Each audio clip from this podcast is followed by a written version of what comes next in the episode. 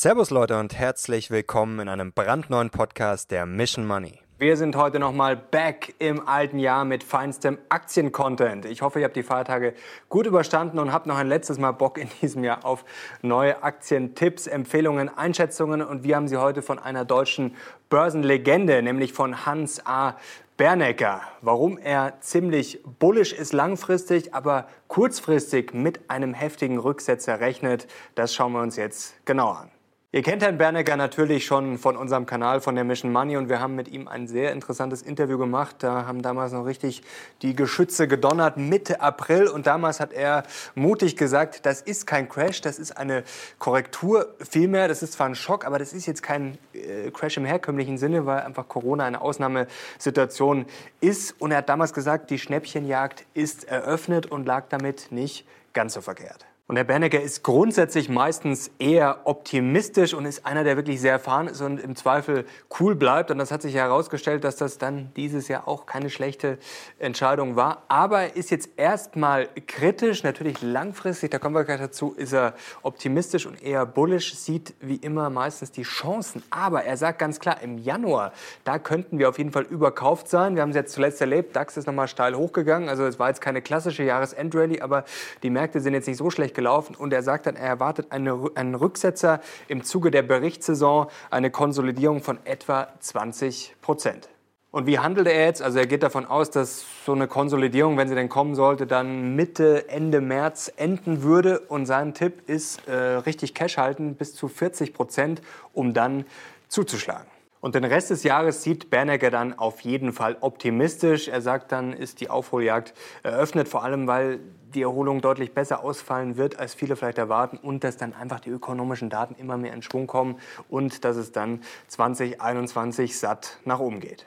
Und Bernecker schaut natürlich auf die Zykliker und besonders auf die deutschen Autobauer. Wir kommen gleich noch detailliert zu den Favoriten, sind natürlich nicht nur Autobauer, aber sind vor allem sehr viel deutsche Aktien. Die hat Bernecker gerne im Depot. Warum? Gleich die Erklärung. Aber erst zu den Autobauern, denn die hält er für unterschätzt. Er sagt natürlich ganz klar, es ist schon die Frage, ob die jetzt auch zu Tesla äh, noch aufholen können oder Schritt halten können, noch ansatzweise.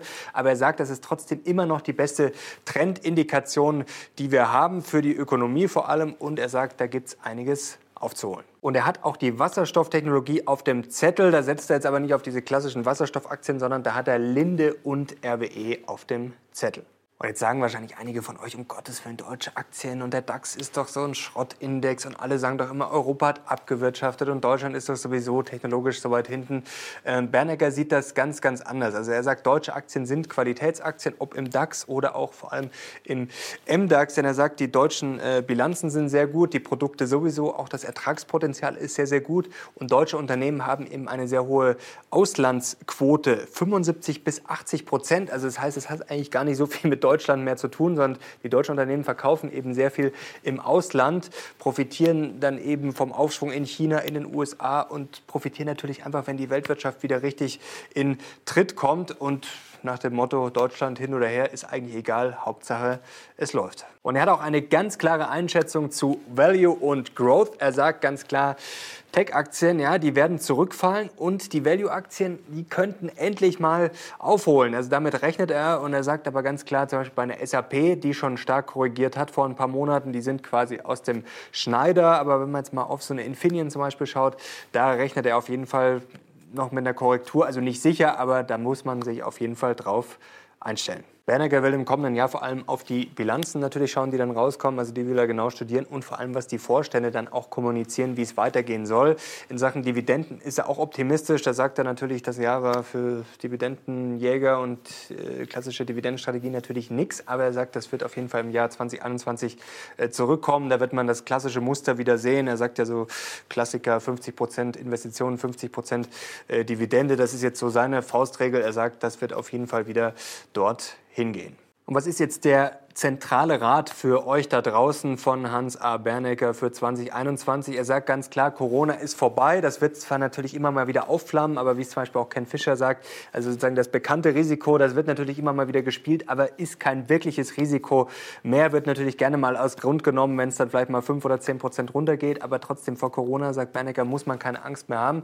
Er empfiehlt euch da draußen ähm, einfach zu schauen, wie sich der Markt verhält, denn er ist ein Befürworter von Timing. Er sagt, Börse ist jetzt nicht irgendwie die zweite Nachkommastelle auszurechnen bei irgendwelchen KGVs oder Gewinnschätzungen, sondern einfach gewisses Timing, sich darauf vorzubereiten, wie er jetzt, wenn es dann mal wieder runtergeht, Cash zu halten, dann günstiger nachzukaufen und wie gesagt einfach ein bisschen schauen, wie sich der Markt verhält, ein bisschen Gefühl kriegen und dann zuschlagen.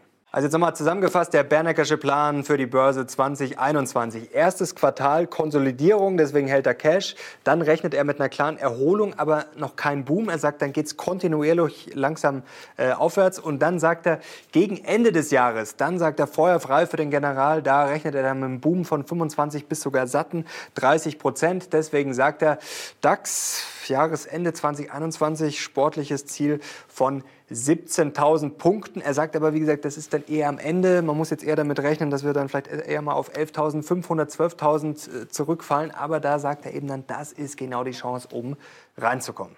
Und jetzt schauen wir uns mal in der Übersicht die Favoriten von Bernecker an. Ich habe natürlich jetzt schon sehr viel verraten, habe das auch schon ein bisschen begründet, warum er diese Aktien auf dem Zettel hat. Und jetzt schauen wir mal drauf. Also, da sehen wir jetzt die deutschen Autobauer. Ganz kurz zur Erläuterung. Wir haben uns jetzt überlegt, nochmal die Einzelaktien natürlich alle durchzugehen. Aber ihr kennt die meisten Aktien und es ist jetzt wahrscheinlich nicht so spannend, jetzt von jedem nochmal hier kurz das Geschäftsmodell zu erklären. Das wäre jetzt überflüssig. Aber ich glaube, es ist ganz klar rausgekommen, warum Bernecker diese ähm, Aktien auf dem Zettel hat. Also wie gesagt, die Autobauer sind für ihn einfach, ja, ist vielleicht auch alte Schule, das kann man jetzt gut, das kann man auch schlecht finden. Ich glaube, da gibt es einige von euch, die sagen, um Gottes Willen, ist jetzt für mich nichts. Äh, ich muss ehrlich sagen, für mich ist es jetzt auch nichts. Ich würde mir die Autobauer nicht ins Depot holen, weil das ist für mich, auch wenn es äh, Value sein mag äh, und ein guter Indikator vielleicht ist, also meine Baustelle ist es jetzt nicht. Linde RWE sicherlich eine ganz gute Idee, gerade Linde mit dem Wasserstoff. Gibt es natürlich viele Varianten, um Wasserstoff zu spielen. Zum Beispiel vor kurzem hatten wir auch Platin, ja, habe ich jetzt auch im Depot.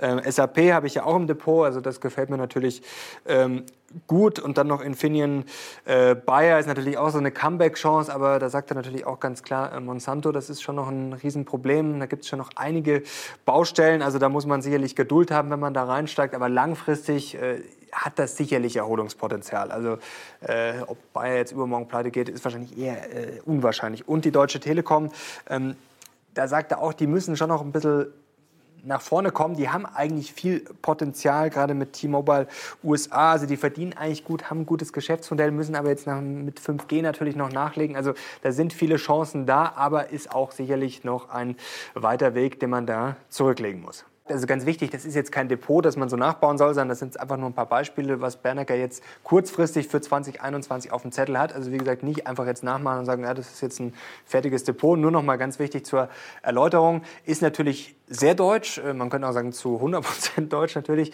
wäre jetzt mir auch zu deutschlastig und wie gesagt, ist jetzt auch nicht ganz mein Ansatz, mein Stil, aber man kann sich ja von vielen Stilen was abschauen. Und wie gesagt, bei SAP äh, haben wir uns dann auch, der Herr Benniger und ich, wieder getroffen. Also ist immer irgendwo was dabei, sind immer irgendwo Schnittmengen. Aber wie gesagt, gerade bei den Autobauern äh, wäre ich jetzt eher vorsichtig. Wobei ich die Einschätzung grundsätzlich von äh, Bernecker fürs kommende Jahr sehr gut finde. Und ich hoffe natürlich, dass er recht hat. Also gerade mit dieser Cash-Reserve. Ich habe ja ich hab jetzt natürlich keine 40 Prozent, aber ich bin da auch immer gefühlt vorbereitet, äh, dass es einen Rücksetzer gibt ist ja auch äh, meistens ganz gut. Also es gibt ja teilweise nichts Schöneres und von mir aus kann es gerne im ersten Quartal runtergehen. Dann hat man ja und ihr hoffentlich auch eine dicke Watchlist, wo man dann nochmal richtig nachlegen kann. Also Leute, war ein geiles Jahr. Danke euch fürs Zuschauen. Wir sind jetzt raus. Macht's gut. Ciao.